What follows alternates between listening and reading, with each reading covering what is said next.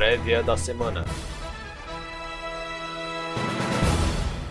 Olá, muito bom dia. Hoje é segunda-feira, 14 de setembro de 2020. Mais uma semana começando e aqui no TC você fica por dentro de tudo que pode mexer com seus investimentos nos próximos dias.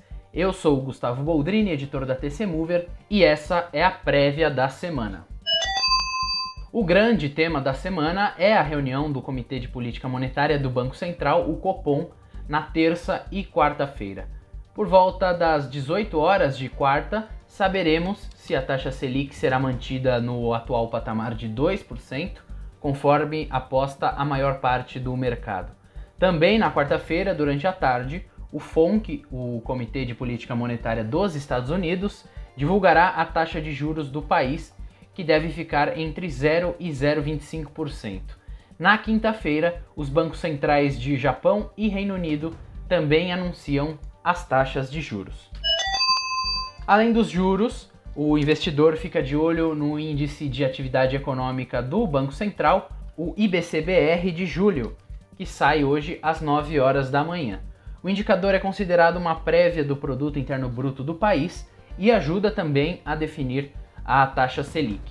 Em meio às preocupações com a alta da inflação para alguns grupos, em especial os alimentos, fique atento ao IGP-10 que sai na quarta, ao IPC da FIP na quinta e à segunda prévia do IGPM de setembro na sexta.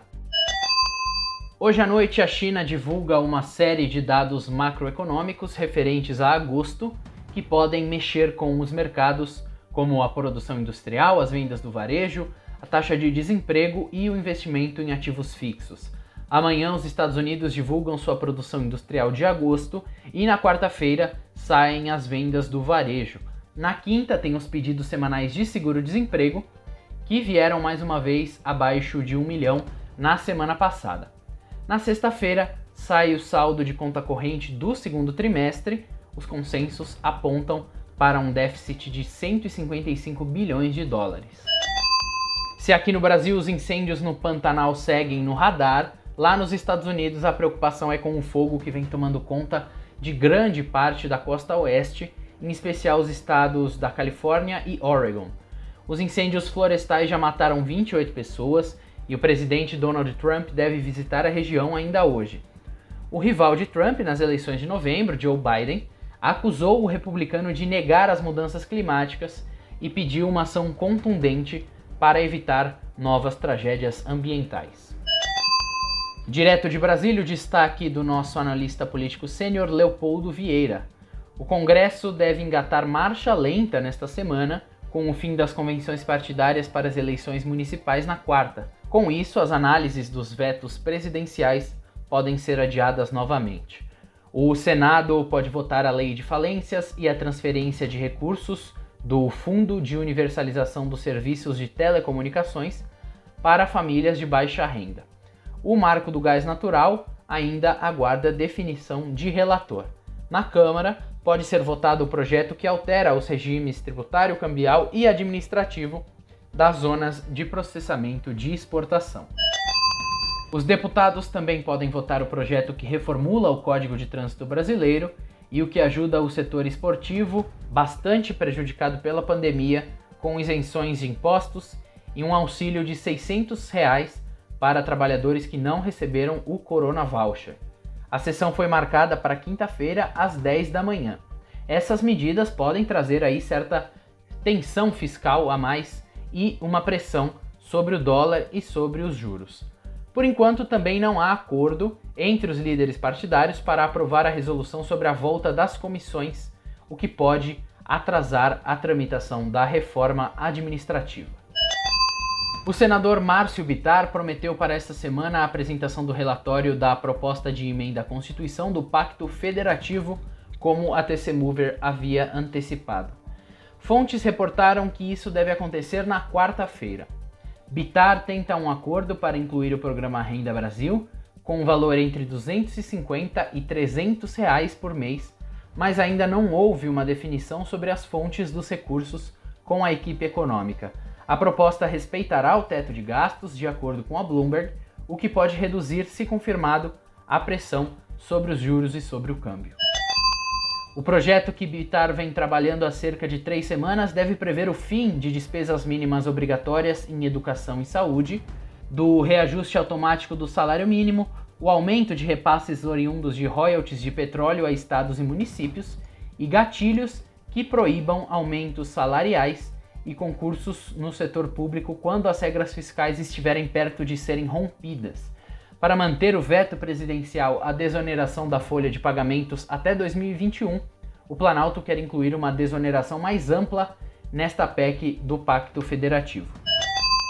No Supremo Tribunal Federal, o ministro Edson Fachin deu início ao julgamento da reclamação contra a privatização de subsidiárias da Petrobras. A discussão está marcada para terminar na sexta-feira, dia 18. Já a quinta turma do Superior Tribunal de Justiça analisa na terça-feira o recurso do senador Flávio Bolsonaro, que pede a suspensão das investigações do esquema das rachadinhas na Assembleia Legislativa do Rio, quando ele era deputado estadual. Nesse caso, atenção para possíveis ruídos políticos envolvendo o presidente e sua família. Olá, sou Thiago Ghisoni, editor multimídia da TC Mover. Para essa semana, nossos editores comentaram as decisões de juros em quatro grandes centros financeiros. As lideranças de quatro grandes bancos centrais vão avaliar nesta semana qual o estoque de ferramentas que ainda tem disponíveis para aliviar a próxima desaceleração, a segunda desde a eclosão do coronavírus no final do primeiro trimestre. Dizem por aí que a procrastinação é a ladra do tempo por isso, esperamos que as diretorias do Federal Reserve, Banco Central do Brasil, Banco do Japão e Banco da Inglaterra não percam tempo explicando quais são as opções de política monetária prontas, a relevância das metas atuais e, por que não, sua orientação para o futuro próximo. O discurso do presidente do Fed, Jerome Powell, em Jackson Hole, no qual ele expôs a estrutura da meta da inflação média flexível pode entrar para a história no momento em que os bancos centrais abriram a caixa de Pandora no pós-pandemia. Um banco central elaborando mais detalhes sobre as ferramentas e estratégias que seguirá, ou mesmo sugerindo possíveis mudanças de postura, são evidências de que ainda há muito mais coisas por vir. Assim, não se surpreendam se o Fed indicar que compras de ativos e até controle de taxa de juros dos títulos da dívida pública são ferramentas que podem ser utilizadas uma vez que o limite inferior dos juros tiver sido atingido. Taxas de juros negativas? No Japão são coisa rotineira. No Reino Unido, o Banco da Inglaterra não quer fechar as portas a essa possibilidade, ainda mais em meio a tantos problemas com a resolução do acordo definitivo do Brexit e a ameaça dos Estados Unidos de que não pode assinar um acordo comercial se o Reino Unido sair de um modo abrupto da União Europeia. O governador do Banco da Inglaterra, Andrew Bailey, usou o discurso que ele fez em Jackson Hole para insistir que não há nada escrito em pedra e reiterou que a forma como o banco vai agir dependerá muito do rumo da política fiscal. Avaliamos que os bancos centrais dos Estados Unidos, Japão, Brasil e Reino Unido vão insistir bastante no ativismo fiscal como reforço das suas políticas. O Fed, que anuncia sua decisão por volta das 15 horas de quarta-feira, deve priorizar a flexibilização quantitativa e encaminhar a orientação futura, enfatizando que usará o controle de juros dos seus treasures, somente se for extremamente necessário. A taxa Fed Funds deve ficar no mesmo patamar, de 0% a 0,25%. Em teoria, devemos receber também as mais novas projeções do Comitê de Juros do Fed, o FONC. Fique de olho nisso, que é bem importante. Powell fala no mesmo dia, às 15h30, horário de Brasília. Pouco tempo depois, a partir das 18 horas, o Banco Central Brasileiro, com Roberto Campos Neto no comando, vai anunciar a decisão de juros no país. Esperamos que o Copom mantenha a taxa Selic em 2%, já que as projeções e expectativas da inflação ao consumidor para o período relevante seguem abaixo das metas. No tocante à atividade econômica, a decisão do Copom também levará em conta de forma limitada o resultado do Índice de Atividade Econômica do Banco Central, do IBCBR, referente a julho.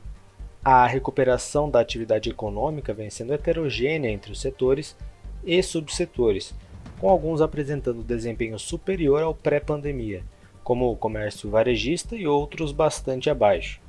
Se alguém espera que o Banco Central fale de dólar ou condições financeiras, pode ficar decepcionado. Nesse momento, o Copom só tem um par de desafios pela frente: evitar que a situação fiscal saia do controle e garantir que a economia comece a mostrar algum sinal de recuperação menos desigual.